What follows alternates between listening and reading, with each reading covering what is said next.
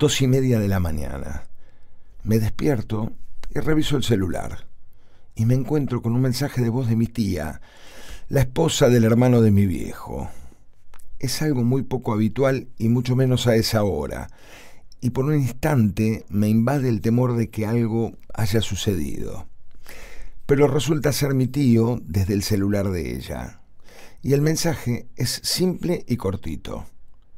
¿Por qué en mi relato no digo nada bueno de mi padre, de su hermano? No digo que no sea cierto todo lo que decís, me graba. Pero también hubo cosas buenas. Y espero que no lo tomes a mal. Es solo un tirón de orejas de tu tío que te quiere mucho. A esa hora, en el silencio de la madrugada, en un estado intermedio entre el sueño y la vigilia, desfilan por mis ojos entrecerrados un millón de imágenes y sensaciones, trasladándome al pasado con tanta nitidez, porque el tirón de orejas, qué sé yo, hace tanto que nadie me reta, por decirlo de alguna forma, es como si hubiese rebobinado en un instante un montón de años, sentirme mucho más joven, que todavía estén mis mayores para retarme o darme indicaciones. Y fue esa sensación de estar en mi propio pasado lo que le dio más realidad aún a los recuerdos que desfilaban como caballitos de una calecita interminable. Y ese tío tiene razón. Por supuesto que hubo cosas buenas, y muchas. Era muy bravo mi viejo. Era capaz de hacerte sentir el centro del universo y vivir momentos tan inmensamente felices. Y después, en fin, era otro mundo, otra vida. A sus cinco años falleció mi abuela. Quedaron seis hermanos solos en un pueblito en el medio de la pampa a cargo de mi abuelo y mi tío. El más chico tenía apenas unos meses.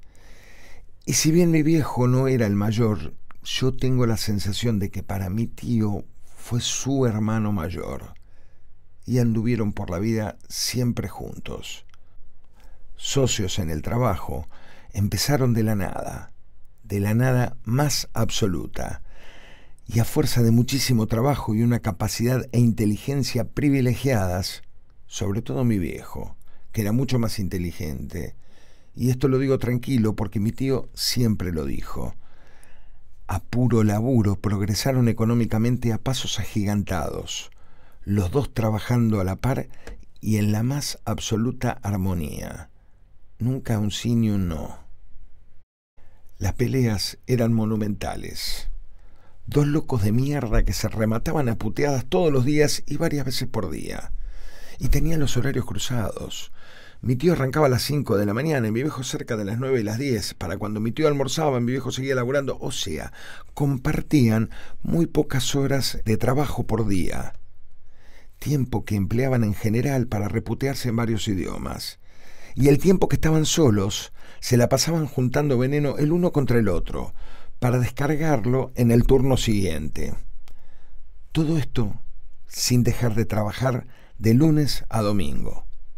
Eso sí, que no venga ningún ajeno a decir algo malo de su hermano del alma, a ninguno de los dos. Y por ajeno, entiéndase que estamos incluidos sus esposas e hijos, o sea, que nadie llegue a decir una palabra inadecuada de su hermano, salvo ellos, que se decían todas las palabras inadecuadas que están en el diccionario. En una oportunidad uno de mis hermanos se enfermó y vino el pediatra a casa. Lo revisaba en el dormitorio que estaba a varias habitaciones de distancia de la salita donde estaba el teléfono. Habitaciones que estaban con todas sus puertas cerradas. Mi padre dialogaba con mi tío por una cuestión comercial y mi madre hablaba sin parar y muy fuerte, tratando de tapar con su voz los gritos de mi viejo, que en su diálogo empleaba todos los insultos imaginables. Muerta de vergüenza, mi vieja iba subiendo la voz hasta que en un momento determinado el doctor, viejo conocido de la familia, la frenó y le dijo, No se preocupe señora, tranquila, yo también tengo hermanos. En medio de la penumbra siguen desfilando silenciosas las imágenes de mi vida. fotos viejas en blanco y negro, un álbum imaginario que cambia de fotograma a un ritmo vertiginoso o queda detenido, suspendido, como el carro de una montaña rusa antes de zambullirse, en la próxima imparable sucesión de imágenes que me atraviesan como suaves caricias unas, o me atraviesan como flechas arteras otras. Y como tema central de este largometraje, la voz cascada de mi tío y su tirón de orejas.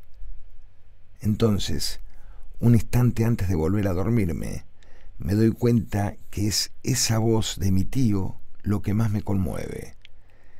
Esa voz añosa que tantas historias contó en su vida, las de verdad y las otras, las más lindas, las que inventaba. La voz de mi tío defendiendo a mi viejo, a su hermano. Mi tío, a sus 86 años, defendiendo como siempre a rajatablas a su hermano, que ya hace doce, justo hoy, doce años que no está. Me quedo dormido con una sonrisa en los labios, pensando en ese amor incondicional, indestructible, intacto aún hoy entre esos dos hermanos.